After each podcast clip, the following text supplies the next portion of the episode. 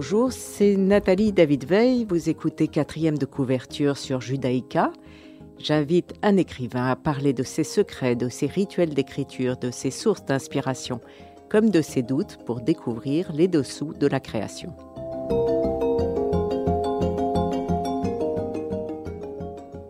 Aujourd'hui, j'ai le plaisir de recevoir Jean-Philippe Toussaint qui vient d'écrire L'échiquier aux éditions de Minuit. Bonjour Jean-Philippe Toussaint. Bonjour. Vous êtes diplômé de l'Institut politique de Paris et titulaire d'un DEA d'histoire contemporaine. Vous avez été champion du monde junior de Scrabble, mais c'est aux échecs que vous vous intéressez dans ce livre-ci.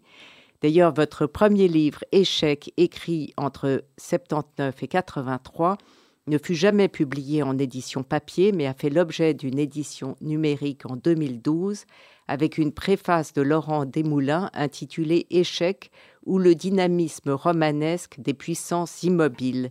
L'échiquier est votre 25e livre. Ah bon? Vous, vous apprenez. Je les ai comptés. Très bien. Vous avez obtenu de nombreux prix. En 86, le prix littéraire de la vocation pour votre premier roman euh, La salle de bain, publié, La salle de bain. Vous êtes lauréat de la Villa Kujo-Ryama en 96. Dans le cycle de Marie, vous obtenez le prix Médicis du roman français pour fuir en 2005. La vérité sur Marie obtient le prix Décembre en 2009 et le prix triennal du roman décerné par la Fédération Wallonie-Bruxelles en 2013. Vous êtes pour l'échiquier dans la deuxième sélection du prix Goncourt parmi les huit finalistes vous en avez eu des prix? Oui. Euh, Ça fait plaisir. Oui, en même temps, euh, ce qui est assez paradoxal, c'est que en ce qui concerne le, prix Goncourt dont vous venez de parler, j'ai déjà, déjà été trois fois dans la liste finale des quatre derniers. Ah donc en 2005 pour Fuir, en 2009 pour La Vérité sur Marie et en 2013, j'étais dans les quatre. Et donc à chaque fois, c'est assez euh, stressant puisqu'on attend dans le bureau aux éditions de minuit et que donc trois fois déjà. donc il est temps que vous l'ayez. Je ne sais pas s'il est temps, mais en tout cas, je connais la procédure pour le rater. Dans l'échiquier, vous, avez voulu revenir sur votre passé avec la pandémie et sur votre premier livre qui s'intitulait Échecs. Euh, et vous vous mettez à la traduction du joueur d'échecs de Zweig, que vous rebaptisez Échecs, comme votre premier livre, ce qui n'est pas complètement innocent. Euh, c'est un retour au passé plutôt qu'une réflexion sur le futur en ce moment-là où tout le monde parle de ce fameux monde d'après qui m'a d'ailleurs toujours, j'ai toujours trouvé que c'était assez suspect ce monde d'après. Euh, ça, c'est ma première question. Pourquoi le passé? Et la deuxième, c'est euh, pourquoi avoir commencé une traduction plutôt qu'un roman où on savait qu'on avait le temps? En ce début de Covid, on ne savait pas combien de temps, mais on était enfermé. Euh, voilà, ce sont mes deux premières questions. Oui, alors l'échiquier euh, n'est pas un livre sur le confinement, mais c'est un livre qui est issu du confinement. C'est-à-dire que je pense que je ne l'aurais jamais écrit, en tout cas sous cette forme, s'il n'y avait pas eu le confinement. Ce qui s'est passé en mars 2020, euh, c'est que j'ai compris assez vite que, comme pour chacun d'entre nous, euh, la vie allait être transformée, que tout ce qui était prévu pour moi euh, en, matière de voyage allait être annulé. Et il y a quelque chose que j'ai toujours craint, c'est le désœuvrement. Et je me suis dit, qu'est-ce que je vais bien faire à Bruxelles alors que je n'ai pas de livre en cours, alors que tous mes voyages sont annulés, alors que je n'ai rien à faire. Et donc, euh, assez précipitamment, dans, ces premières heures euh, où le confinement s'annonçait, j'ai imaginé un projet assez vaste, et je dirais même un projet tricéphale, qui était à la fois euh, de traduire la charte nouvelle de Stéphane Zweig, qui était une vieille idée, mais que je n'avais évidemment jamais euh, mise en pratique, euh, de consacrer un essai à la traduction et de tenir une sorte de journal, ou en tout cas de, de faire un livre, ce qui, bien plus tard, allait devenir l'échiquier. Oui, vous écrivez, j'ai maintenant l'intuition que les échecs pourraient être le fil rouge de ce nouveau livre que je suis en train d'écrire. Donc on est avec vous ce qui est passionnant dans l'écriture de ce livre. Et puis finalement, vous laissez un peu tomber cette idée de d'écrire sur la traduction, quoique il y a quelques... Moi, j'ai trouvé passionnant le passage où vous cherchez la bonne phrase. Euh, vous écrivez qu'en Musset abordant dans sa nouvelle le mot juste, euh, est-ce qu'il est plus difficile à trouver dans une traduction ou dans un texte original? En tout cas, ce, qui euh, ce que j'ai pu constater, c'est que dans les deux cas, il est question d'écrire il est question euh, de littérature, il est question de, des vrais problèmes liés à la littérature. Et, donc, en ce qui concerne une traduction euh, en français, euh, on, a souvent le même type de problème. Alors évidemment, on est plus limité et plus contraint par la traduction. Il y a des contraintes fortes, puisqu'il faut partir d'un texte original, tandis que lorsqu'on écrit, euh, son propre roman ou son propre livre. On n'a pas ce type de contraintes, sauf si on se les euh, choisit, sauf si on, décide d'en mettre. Et est-ce que vous aviez la tentation, je dirais pas de corriger Zweig, mais de, de contester ce qu'il écrivait ou de dire, ou il aurait pu le dire différemment, enfin d'être en dialogue avec lui? En dialogue peut-être, je dirais que l'ambition, la, la première, était quand même plutôt de le servir. Euh, mais le servir tout en gardant ma personnalité. C'est-à-dire qu'il euh, fallait que cette traduction n'avait un sens que si on pouvait un tout petit peu deviner la présence, ma présence en, filigrane. Sinon, c'était, il existait déjà euh, une dizaine de traductions en français de la charte nouvelle, puisque en 2013, Zweig est tombé dans le domaine public, et que donc, alors que jusqu'en 2013, il y avait une seule traduction officielle, à partir de 2013, ça a fleuri. Il y, en avait plein. Et vous les avez lus je les ai pas lus. Euh, enfin, j'en ai lu l'une, j'en ai lu une un jour lorsque j'ai lu ce qui s'appelait le joueur d'échecs. Mais disons que non. Cela dit, euh, de temps en temps, en effet, je, regardais, mais je les ai pas lus. mais elles, m'ont accompagné. En effet, elles étaient là. C'était un, un, outil comme, comme il y en avait plusieurs. Euh, vous, vous écrivez je voulais que ce livre traite autant des aventures que des fins de partie. Je, voulais que ce livre me raconte, m'invente, me crée, m'établisse et me prolonge. Je voulais dire ma jeunesse, mon adolescence dans ce livre. Je voulais débobiner depuis mes origines, mes relations avec le jeu d'échecs. Je voulais faire du jeu d'échecs le fil d'Ariane de ce livre et remonter ce fil jusqu'au temps les plus reculés de mon enfance. Je voulais qu'il y ait 64 chapitres dans ce livre comme les 64 cases d'un échiquier. Est-ce que vous avez réussi, vous avez deux pages sur ce que vous vouliez faire, ce qui m'a assez fasciné parce que il y a, euh, il me semble, quand on écrit un livre, l'idée qu'on a de ce livre et puis la réalité de ce qu'il est qui ne concorde pas forcément complètement. Est-ce que il y a eu ce décalage entre votre intention et euh, votre livre tel qu'on le lit, euh, L'échiquier, Jean-Philippe Toussaint? Le décalage doit être assez léger parce que je dirais que j'ai plutôt écrit euh, ce, portrait du livre qui, devait être euh, ayant déjà écrit le livre. En fait, c'est-à-dire que c'était euh, en cours d'écriture, mais l'écriture déjà très avancée, que, j'ai parlé et que c'est pas du tout en, amont, trois ans avant, disant je rêve de ce livre-là. C'est plutôt l'ayant écrit ou, ou en passe de le terminer que je l'ai décrit d'une certaine façon. Euh, et il est assez drôle en même temps, ce livre, parce que vous racontez que vous dites euh, que c'est une aubaine pour vous d'être enfermé, que ce Covid est une... Euh, en fait, vous êtes enchanté de ce Covid et, votre compagne le prend très mal en disant c'est très grave, on ne peut pas dire comme ça, alors que c'est la vie d'un écrivain, n'est-ce pas, que d'être enfermé devant son bureau oui, alors beaucoup de choses qui, appartenaient un peu au, journal. Au début, ce livre était plutôt une sorte de journal de la pandémie. J'ai énormément supprimé ça parce que ce n'était pas le projet. Finalement, le projet est beaucoup plus euh, ce livre autour du jeu d'échecs. Mais il y avait de temps en temps certaines scènes qui me semblaient assez euh, emblématiques et, sans doute assez universelles. Chacun dans, les familles ont, dû vivre ce genre de scène. Et comme la scène était assez drôle, une sorte de dispute de couple, euh, ça m'a amusé de, de la maintenir. De même que j'ai gardé quelques scènes euh, assez courtes qui, évoquent la pandémie, mais c'est généralement des scènes où, j'essaye d'être plutôt euh, euh, drôle, ironique. la scène du masque, par exemple, une scène dans une pharmacie avec le masque, c'est les moments où je me suis un peu lâché, où, c'est presque la fiction en fait qui, qui s'impose pour, pour un peu aussi détendre l'atmosphère peut-être. Jean-Philippe Toussaint, on va écouter votre premier choix musical qui est Romance oubliée de Liszt.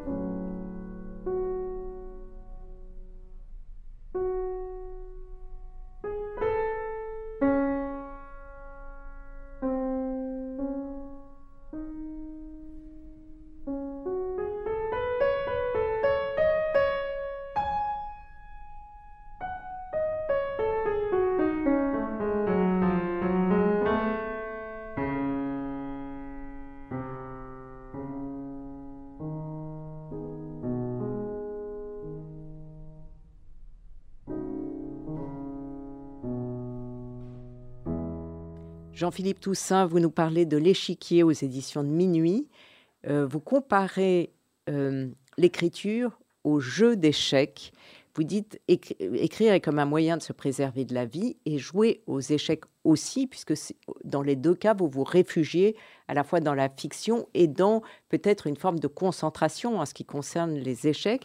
Et ce qui m'a intéressé, c'était dans les deux cas un rapport au temps modifié, où, euh, dans l'urgence et la patience, vous parliez de la, temporalité modifiée quand on écrit, mais ici, il y a une attente très longue dans ce jeu d'échecs avec l'action un peu rapide.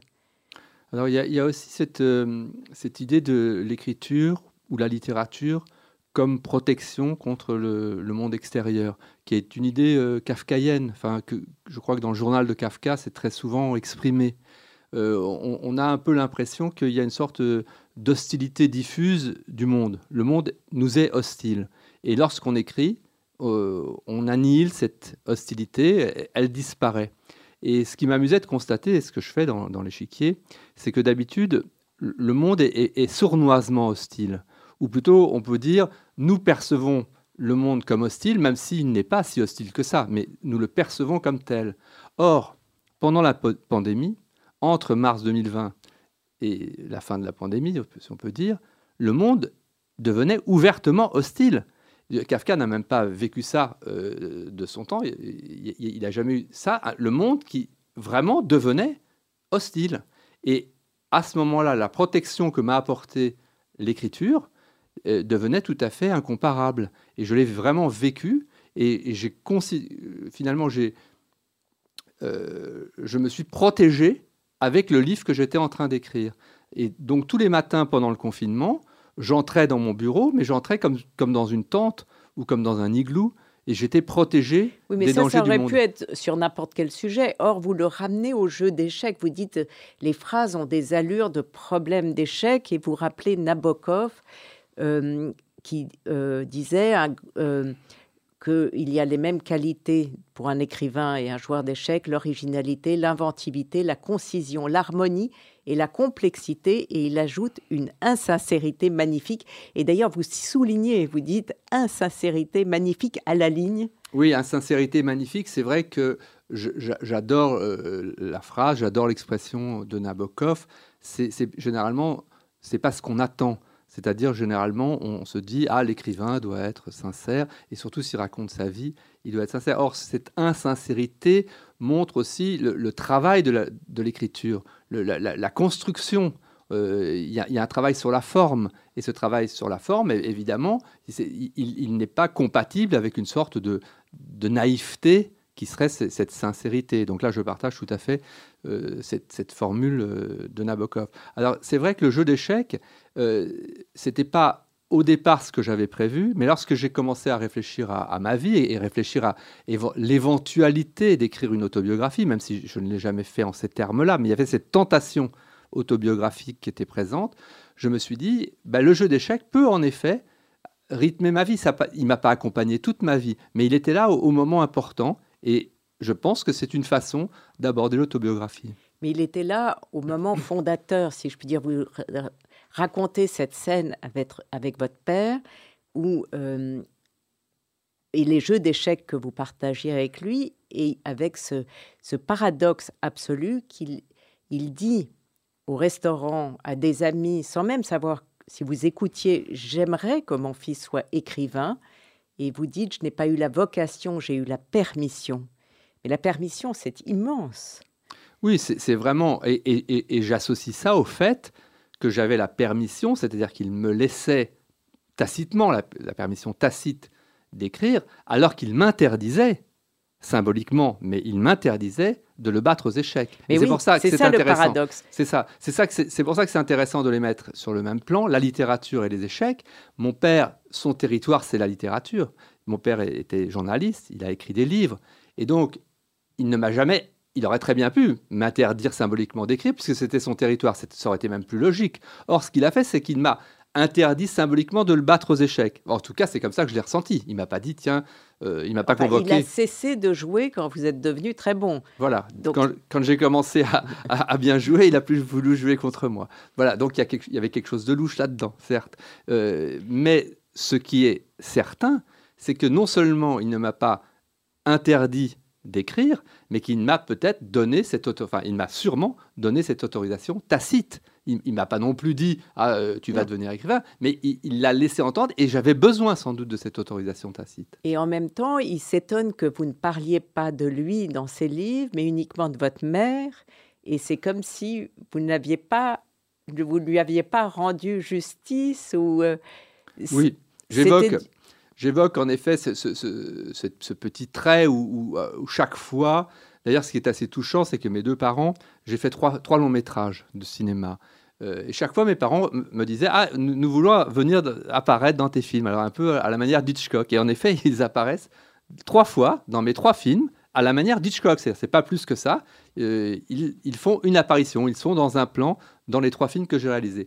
Et je pense qu'ils auraient voulu élargir ce concept à mes livres et ils auraient très bien voulu apparaître au moins une fois dans chacun de mes livres. Mais là, je n'ai pas été aussi consentant qu'ils l'eussent souhaité. Mais euh, voilà, euh, ma mère apparaît, mais c'est la mère du personnage dans la salle de bain. Voilà. Mais mon père aurait bien aimé apparaître, même sous une forme déguisée. Vous parlez d'ailleurs à propos de films de la difficulté de représenter le jeu d'échecs. Euh, vous avez vu euh, la série de Queen's Gambit? Alors, je ne l'ai pas vue et ah. je pense que euh, c'est un contre-exemple, puisque en effet, un des conseillers était le champion du monde, Carlsen, enfin l'ex-champion du monde, le meilleur joueur du monde, Carlsen a conseillé, et il paraît, je n'ai pas vu la série, mais que tous les coups sont tout à fait euh, vraisemblables, logiques et, pertinents. Ce qui n'était pas le cas généralement où on voit des, films où on se demande vraiment les positions sont incohérentes et il, joue, c'est une sorte de, décor, mais assez absurde.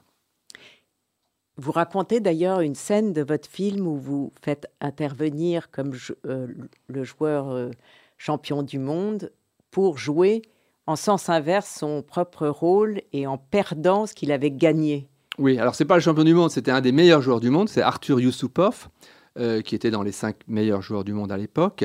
Et j'avais écrit le scénario. Et donc nous l'avions engagé à Berlin. Il vient à Berlin et avec le co-réalisateur, c'est un film que j'ai co-réalisé à Berlin avec euh, un garçon qui s'appelle Thorsten Fischer, euh, on lui a expliqué que c'est moi qui. Parce que moi je jouais le rôle de son adversaire dans le film j'avais envie, un peu comme mes parents, de jouer un petit rôle.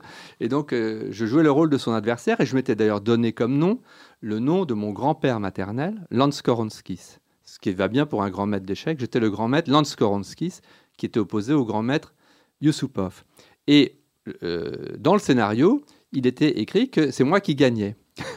c'est moi qui avais écrit le scénario. Et donc, je, je t'ai dit, tiens, je vais gagner. Et Yusupov, il était un peu. Euh, dubitatif parce que c'est un des meilleurs joueurs du monde et il se disait tiens c'est curieux que et alors je, lui ai dit vous allez choisir la partie qu'on va jouer. Euh, et à ce moment-là il a, réfléchi mais vraiment toute la nuit et il s'est dit ah ben puisque je, je dois perdre je vais jouer une partie que j'ai gagnée en donnant les pièces opposées à mon adversaire. Et donc c'est très très drôle. Mais c'est une partie qui, est très connu pour les par les amateurs d'échecs, entre Yusupov et Ivanchuk, qui a été joué à Bruxelles en plus.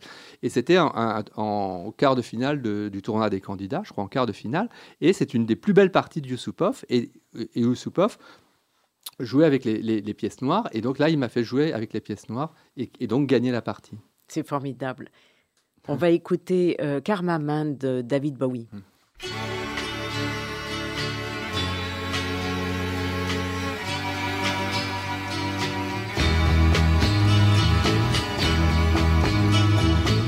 Tips sunlit sideshow stores, they throw the balls at coconut fur that hides behind colored shies that blind your eyes. Every child's mother holds an ice cream cone, they circle round. Perceived unknown by an eye that peers from a hole in the tent where no one goes. A figure sitting cross-legged on the floor. He's Cloaked and clothed in saffron robes, his beads are all he owns. Slow down, slow down. Someone must have said, let's slow him down.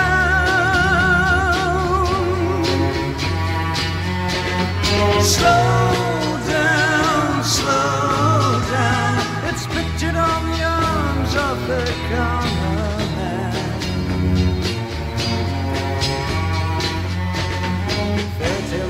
depicting scenes from human zoos.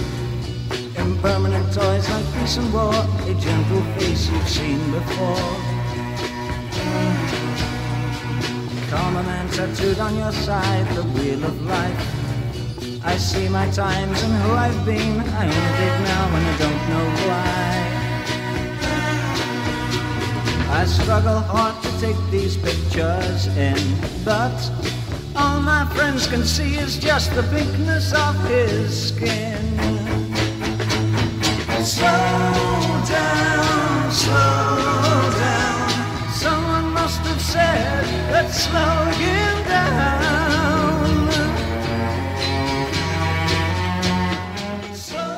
Jean-Philippe Toussaint, L'échiquier aux éditions de minuit.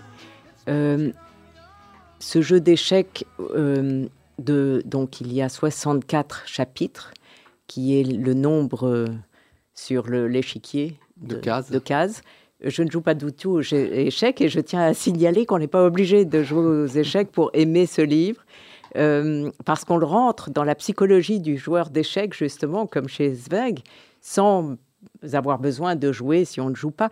Ce qui, il, y a, il, y a, beaucoup de choses qui m'ont intéressé dans, dans, ce livre, mais notamment justement cette autobiographie qui ne dit pas son nom et cette interrogation sur le passé.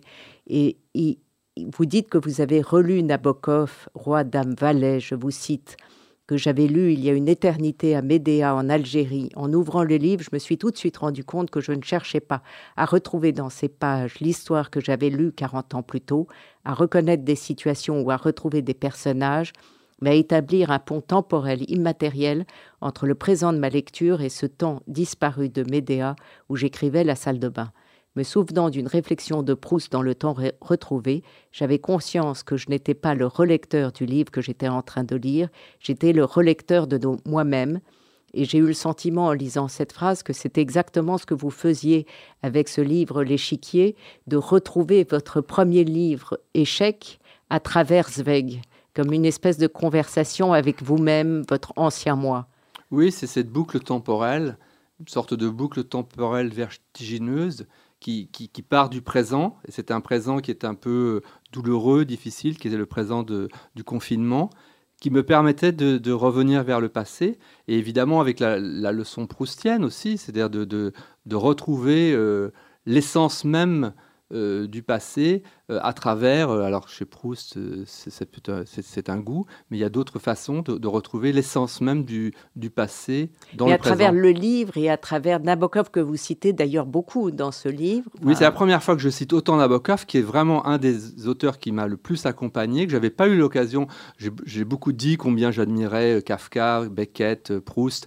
Nabokov, je l'avais jamais dit, mais évidemment avec les échecs, c'était une, occasion idéale. Et, et, en effet, je le cite très souvent et euh, c'est un des rares euh, grands écrivains qui était également un grand joueur d'échecs.